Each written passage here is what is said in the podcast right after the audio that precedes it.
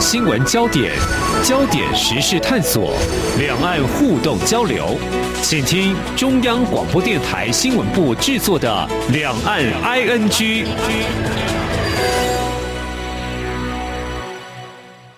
大家好，我是宛如。在今天的节目很特别，因为我们的题材呢是听众点播。你知道以前在广播电台啊是听众点歌，但是呢，因为我们是新闻性讨论节目哦，所以我们也开放听众来点播我们要讨论的主题。好，这是一个微信上的听众来信，这是一个大陆的徐听友，他说呢很希望啊我们的节目能谈一谈两岸半导体的前景，还有中国对台湾人才。挖角之争，嗯，的确，在美中贸易科技战开打之后啊，这个中国呢，就是发展半导体产业是不遗余力啊。那这几年是加强扶植的这相关的产业，更列入了“十四五”计划。不过呢，我看到今年的七月份，中国的《新京报》有个报道，就引述了华南师范大学的院长李金波的谈话，就说呢，其实中国光是机体电路领域的人才缺口就高达二三十万呢。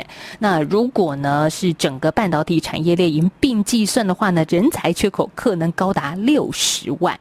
但我们知道呢，这个半导体啊是台湾的护国神山哦，这去年产值已经突破了三兆元，但是只有一座山。势必是不够的。我们希望有一个护国群山，哈，这好像也是之前蔡英文总统曾经说过的话。那最近宛如这个刚好也看到一零四人力银行最新完成了一个半导体产业及人才白皮书，嗯，当中其实跟中国也是有点类似的，我们的工程师的人才也是有一个缺口啊。所以呢，我们今天特别好好的来回答听众所关心的这个相关的议题，同时也邀请。到一零四猎才招聘暨人才经营事业群的资深副总经理靳立明靳副总来跟听众朋友谈谈这一份白皮书，还有两岸之间在人才的竞逐上面，嗯，我们可以看到哪一些端倪？靳副总你好。哎，晚上好，各位听众，大家好。好，副总，我们知道这是一零四人力银行已经连续第二年针对这个台湾的半导体产业进行调查了。那最新的这一份人才白皮书，你们是怎么做的呢？怎么样来进行分析的呢？可不可以先跟我们简单的说一下？好的，谢谢宛如。好，那呃，我想呃，一零四作为台湾的这个人力银行的龙头，我想我们当然非常非常关心。整个产业招募跟人才发展的这个趋势哈，那尤其是像半导体产业，就像刚刚宛如提到的，它是一个台湾一个非常非常重要的产业，那也在呃全世界举足轻重哈。那当然一定是呃这么多年来，大概都有跟 SEMI 就是呃半导体协会哈，那共同来筹办这个呃台湾的这个半导体展，那我们也是这个合作的厂商之一哈。那台湾的这个国际半导体展是全世界第二大的半导体展，那我们一直长期有配合。那当然，呃，从去年开始就觉得说，那半导体对人才的需求，呃，应该是非常非常的严峻啊。所以我想，我们就是，呃，从一零四的三十九万家的这个。增才的企业跟我们大概拥有的七百八十万的求职会员里面，那特别分析了一千六百多家半导体相关的厂商，那这么多年来的这个增才趋势，那以及它的这个薪资水平，包括呃从北部往中南部布局的这个整个趋势哈，那当然就呃从去年开始做了这个半导体的人才的白皮书，那今年当然就是再把内容更丰富了，那推出了第二本的人才白皮书哈，那当然是希望说帮助这个企业体能够找到对的人才。也能够让人才有好的发展，我想促进整个呃半导体的这个人才跟产业发展的这个供输，我想这个是我们大概会去做这个白皮书的最主要的目的。是，刚副总强调很多次，人才好了，真的是很重要的一件事情。我特别看到今年你们的白皮书里面有一句话让人很震惊啊，就说呢，半导体相关制成的工程师缺口之大，已经超越第一线的包装作业员。好，这是怎么回事呢？因为总觉得是工程师算是一个企业的脑袋啊，可是现在有这么大的缺口哦。对，我想就是说，刚刚宛如讲的没有错，就是说，呃，我想这个半导体的产业，它是一个知识密集，而且技术密集，又是一个资本密集的产业啊，所以需要的人才非常非常的多元。那当然，我我想就是说，从我们的调查报告里面就发觉说，这个呃工程师是这个呃这个兵家必争哦。那所以各行各业从这个呃半导体的这些上游啦、中游啦、下游啊，都在这个疯抢工程师哈。所以我想我们的调查报告当然也显现出来说，这些呃能够这个。协助半导体往前挺进，那能够让半导体的技术越来越精进的这个工程师人才哈，那越来越多哈，不管是从北部到中南部都需求非常非常多。那我想这个问当然我觉得也是一个好的现象啊，代表说呃我们的整个半导体产业非常非常重视研发，那这这方面的人才的供输哈，那当然也会成为说呃我们到底能不能持续在半导体的这个领域里面精进，跟在全世界依然很重要的地位。我想这个半导体的。呃，这个产业对人才的这些呃延揽跟这个留任哦，跟培养，我想这个都是至关重大的。嗯，我说到人才啊，像立法院今年五月三读通过一个国家重点领域产学合作及人才培育创新条例，这就包含了台湾很多这个知名的国立大学，马上就成立了一个人才培训的课程跟计划。但培训人才，呃，能够衔接得上吗？因为在接下来我们看到此时此刻，其实还有一个很现实性的问题，就除了人才的培育要花一点时间之外，还有。薪水啊，这个白皮书里面也说到，我们如果说人才很重要，但是为什么这些所谓的公司的大脑，他们的薪水这一年你们看到的调查是不增反减呢？呃，对，就是我想那个宛如刚刚提的没有错，就是说现在呃，几乎你去碰到半导体相关厂商的这个老板啊、高阶主管。大家都是觉得哇，人才不足啊，这个真的是一个非常大的隐忧哈。那我想，呃，国家也看到这样的状况，所以呃，不管是产官学界啊，对于怎么样赶快去补强半导体人才这方面，我想都有共识。所以呃，政府出钱，然后呃，企业跟这个学校也大力的在筹设这些相关半导体学院啊，或者说开设相关半导体的这个上中下游的课程哈。那我想这个部分当然是燃眉之急哈，因为半导体人才。非常紧俏这件事情，事实上也不是今年才存在，一直都存在。对。那尤其是我们看教育部的资料，它从二零一五年到二零一八年哦，那个理工科的学生哦，这个不增反减，就是大概呃从七万七千多人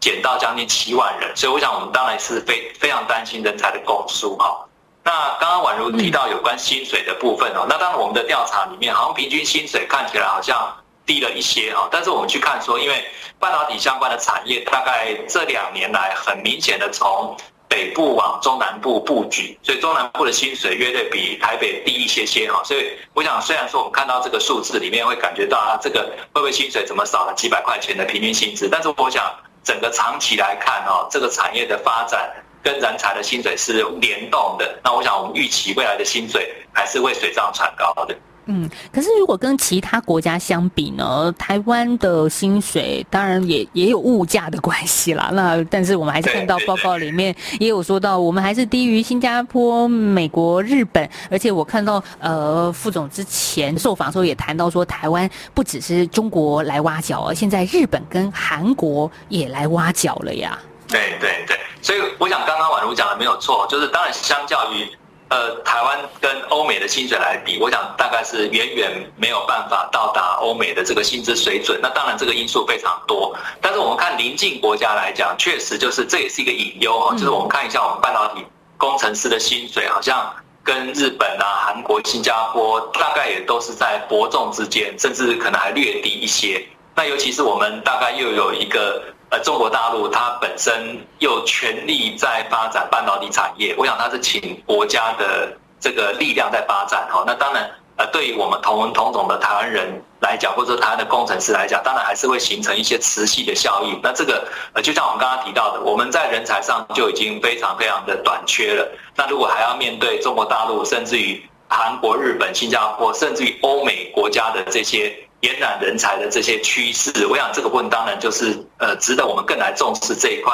这些优质人人才的这些留任跟动向。靳副总的专长专业的领域也在高阶人才的猎才这一块哦，所以接下来要进入正题了。因为您刚说中国的挖角其实也是蛮猛的啦，哈，这样子的银弹攻势，我想呃，副总其实您所接触到的大概是有什么样的类型？那现在还是持续在攻过来吗？对，就是其实我们看呃中国大陆，我们经常讲中国大陆大概经济就是跳跃式成长嘛，那它已经是呃全世界第二大的经济体，那它的这个各行各业的发展也都非常非常的这个呃快速哈，但是呃大家在看说中国大陆它每一年去买那个高端晶片的这个经费哦也是非常非常可观哈，所以当然我想一个国家的经济发展，它一定会希望补足这个。产业发展的最后一里路嘛，就是把 IC 设计跟晶圆代工的这个产业能够建构起来。那我想我们从媒体也看得到，呃，中国大陆它本身在这个产业的投资，那当然，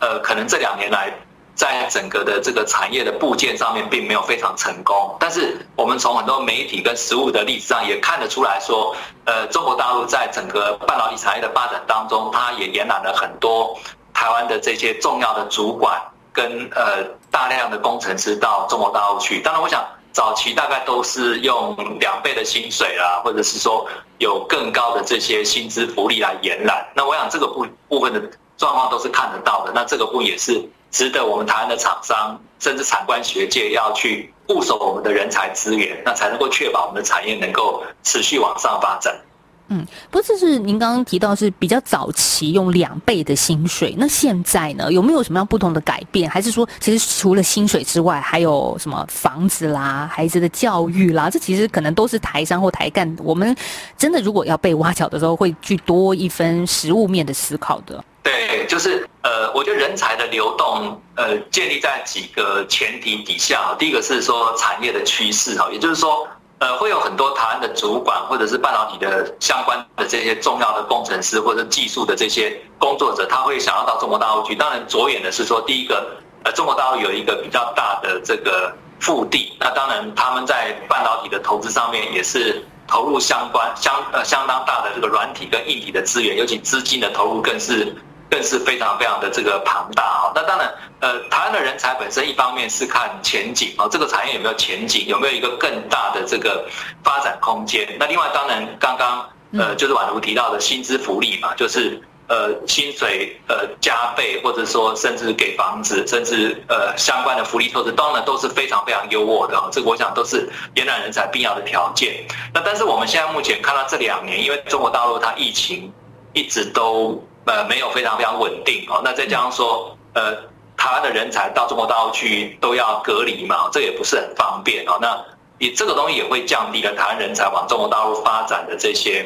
呃这些动机哈。所以我想这个部分当然呃都还是值得考虑，尤其是像呃这两年中国大陆的半导体产业并没有发展的非常成功，那这个部分也会影响到台湾人才。是不是会持续往中国大陆发展？那我想这个部分都值得关注了。但是我想基于整个台湾的这些呃国家的这些呃利益来讲，我想怎么样确保这些人才能够持续留在台湾？我想是一个真正呃非常大的一个议题。留住人才，这是很重要的一件事情。我们在现在访问到的是一零四猎才招聘暨人才经营事业群资深副总靳立明靳副总来谈，呃，一零四刚刚所出炉的一个二零二一半导体人才白皮书，其实也带着大家呢来关注一下两岸之间在半导体的人才。挖角的部分哦，那这时候先休息一下，我们下个阶段再来谈。其实要挖台湾的人才，但我们也要巩固我们的人才，这两方的拉锯怎么做呢？我们下个阶段再跟听众朋友好好的聊一聊。大家好，我是张后台医师。接种 COVID-19 疫苗可以预防感染，降低重症及死亡的风险。然而，部分国家即使接种率逐步提升，确诊及死亡人数却不一定逐步下降。提醒大家，千万不可以因为打过疫苗就松懈了防疫。无论是否已经接种疫苗，都要戴好口罩、正确洗手，持续配合防疫，保护自己也保护他人。有政府，请安心。以上广告由行政院与机关署提供。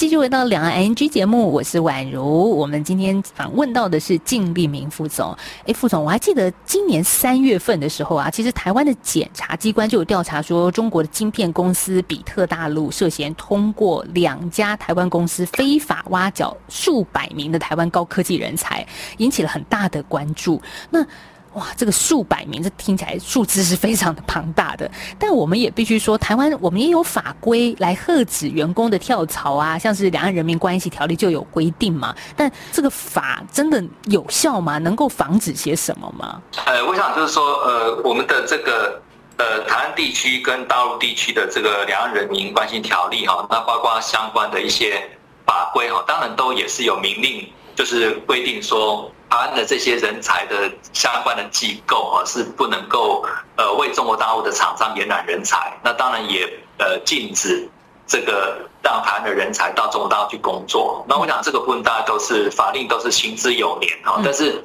呃我们也看到说，其实两岸的交流已经三十几年了。那厂商会到中国大陆去设厂，那自然会带动人才往。呃，中国大陆去挪移哈，那我想这个东西也是挡不住的趋势啦。那当然就是说，呃，当然国家基于国家的这些呃利益啊，或国家长远的发展，会希望这些高科技相关的人才不要这个储才禁用嘛，这个也相当可以理解。那当然，我觉得呃法规呃目前主管机关也是非常的贯彻。那当然在这个法令的前提之下，我想还是。能够适适时适度的能够让人才本身留在台湾，那也会让两岸人才的流动可能会呃受到一点限制。哦，那我想当然基于整个国家的这些前途的考量，我想大家都还是一致会希望说把这些高端的人才能够留在台湾。那当然面对对岸甚至于整个东南亚国家，呃，对于这些呃 IC 设计或半导体人才的这些延揽跟挖角，我想呃可能。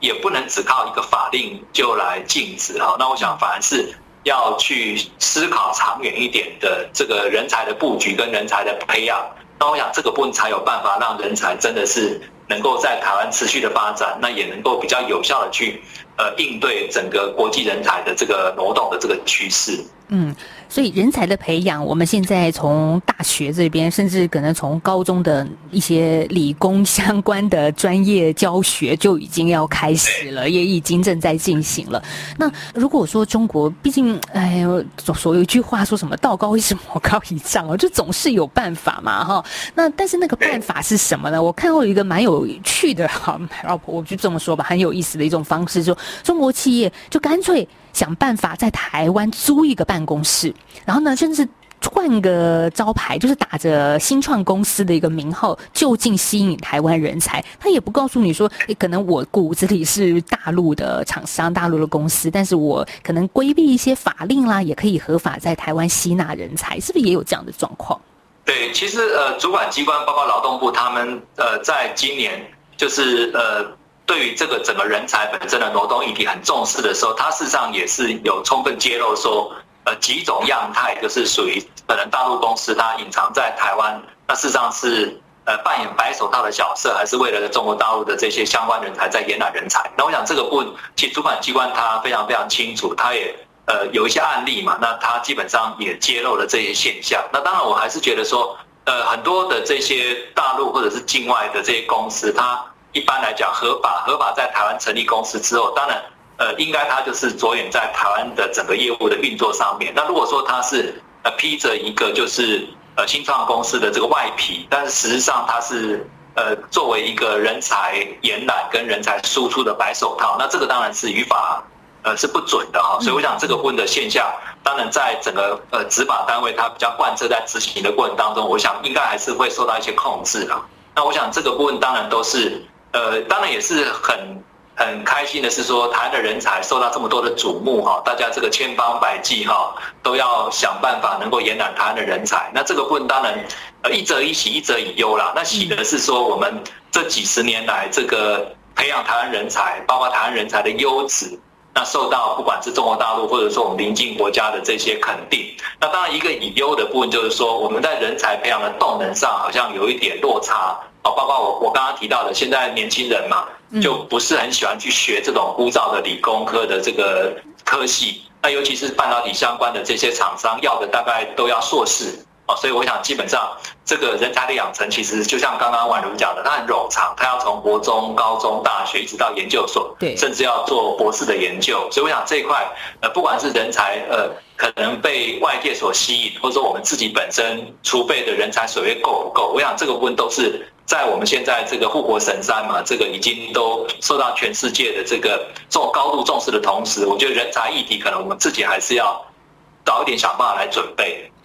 诶可是副总，你刚刚提到啊，像这些数理啊，它是基本功哦，得稳扎稳打，像砖块一样慢慢的叠上去。可是像你们的专业啊，对台湾的呃人才这方面的研究，会不会觉得说，哎，现在的年轻人跟以前的好像？不太一样了，他们有一个自己的想法，然后就算您看现在呃在说半导体是未来前景如何的好啦，但是可能可不可能用这样的前景或者是薪资来打动时下的小朋友哈、现在就知道说，嗯，我未来的发展方向在哪里，我就嗯要努力哈、有一个目标在那边。您觉得呢？现在的小孩呃可能吗？对对，其实其实宛如讲的没有错啊，就是说。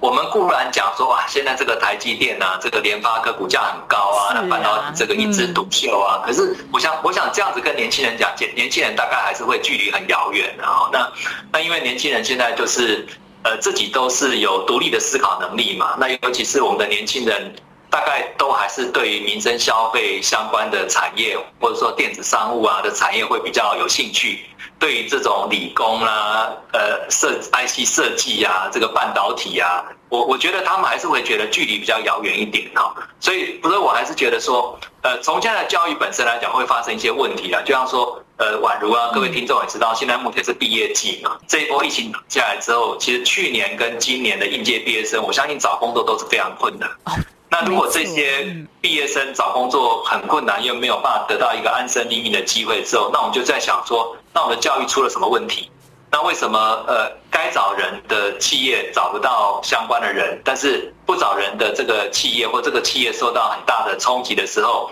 那很多人却没有办法有工作的机会？所以我还是觉得说，理工的教育可能可以再重新思考一下，怎么样让它变得有趣一点。那怎么样能够再接地气，能够去考量一下可能国中生、高中生的想法，能够去衔接？我觉得要引导了。但是如果说用传统的理工啊、化学啦、材料啊这些比较硬邦邦的东西，要去跟他讲一个产业前景，我想年轻人可能不见得会买单。所以我想这个部分就是教育单位跟产业单位要落实人才扎根的时候，我觉得可能很多相关的这些配套措施，可能也要因地制宜。嗯，而且我们也一直谈到说，希望把好不容易培育出来的人才就留在台湾吧。那留你得也让这些年轻人看到呃台湾是有前景的，然后这个产业的薪资是符合我投资这么多年的辛苦扎根的。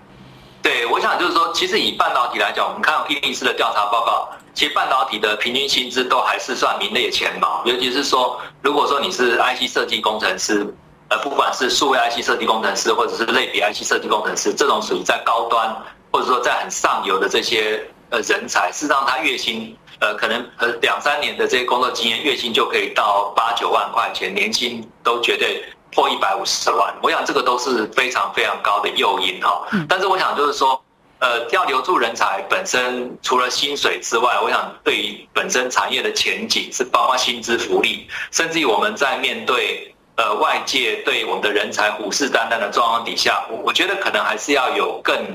呃更完整的配套措施，好，比如说对于这些呃高端的这些科技人才，有没有可能有一些呃相对其他的这个一些呃福利跟补助哈，那我想能够让他们能够还是持续留在台湾的企业里面发展，我想这个都是值得我们产官学界再来研究哈，那才有办法说，一方面我们提供一个很好的环境，二方面我们产业有一个很好的前景，那我们也让人才能够呃抵抵抗外界的诱惑哈，能够持续留在台湾，我想这个不是当务之急的。所以，如果我们总结一下，副总，像您所接触到这么多一些厂商，希望能够猎取高阶人才的这个人头哈，就是希望能够为己所用。其实不论是我们是不是流到海外去了，其实台湾内部也不断的在相互的挖角吧。我想基本上，宛如刚刚讲的没有错，其实也不是只有半导体产业在人才的这个需求上面是很强劲。其实各行各业都是如此。其实我们常常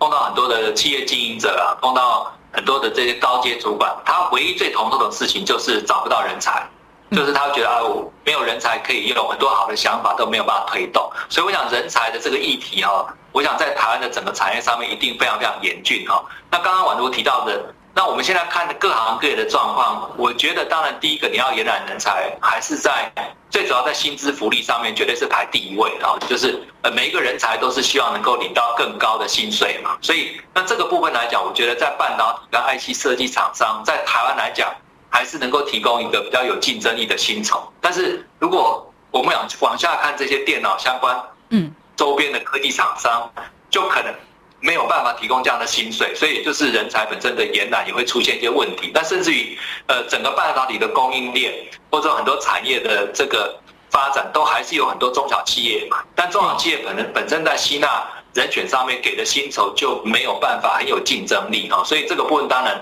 呃，也会影响到整个台湾人才的这个动向。哦，所以我想这个问在整体台湾的薪酬，呃，一直也都没有办法长期突破的状况之下，这个还是值得我们政府，那尤其是产业啦，因为产业本身是用人单位嘛，那如果产业本身没有办法试出一个更优渥的薪水的时候，那第一个是人才可能不见得能够为你所用，那我想间接的可能也会促成人才可能往外挪移。那现在目前其实只是因为疫情，这两年是因为疫情的。影响了人才往外挪动的这些趋势，但是我我们还是觉得说，如果整个疫情趋缓之后，我觉得台湾人才持续国际化的这些趋势应该是不会改变的。是疫情真的阻挡了一些挪移，但是当这个趋缓，当大家都有了疫苗稳定之后，这个产业界的发展势必又到了一个另外一种战国时代了。所以刚好，我觉得也是趁这个疫情当下吧，台湾休养生息一阵子，我们想怎么样去。保持自己的实力，让这些一等一的人才就为台湾所用，也是副总所说的啦。一则以喜，一则以忧嘛。喜的是我们培育出来的人都是优秀的人，所以全世界都希望来挖角。那忧就是我们怎么样把这些人留下来。好，现在是一个喘息的时候，但是喘息完毕就要开始上战场了。好，要看大家怎么把好的人才留在台湾。我们在今天节目访问到是一零四猎才招聘季人才经营事业群的资深副总靳立明，谢谢靳副总跟我们来谈一零四人力银行呢最新所出的一个半导体人才白皮书，当然也提供给大家一些不一样的思维。谢谢副总，谢谢。好，谢谢宛如，谢谢各位听众，谢谢。一起听最有 feel 的台湾之音。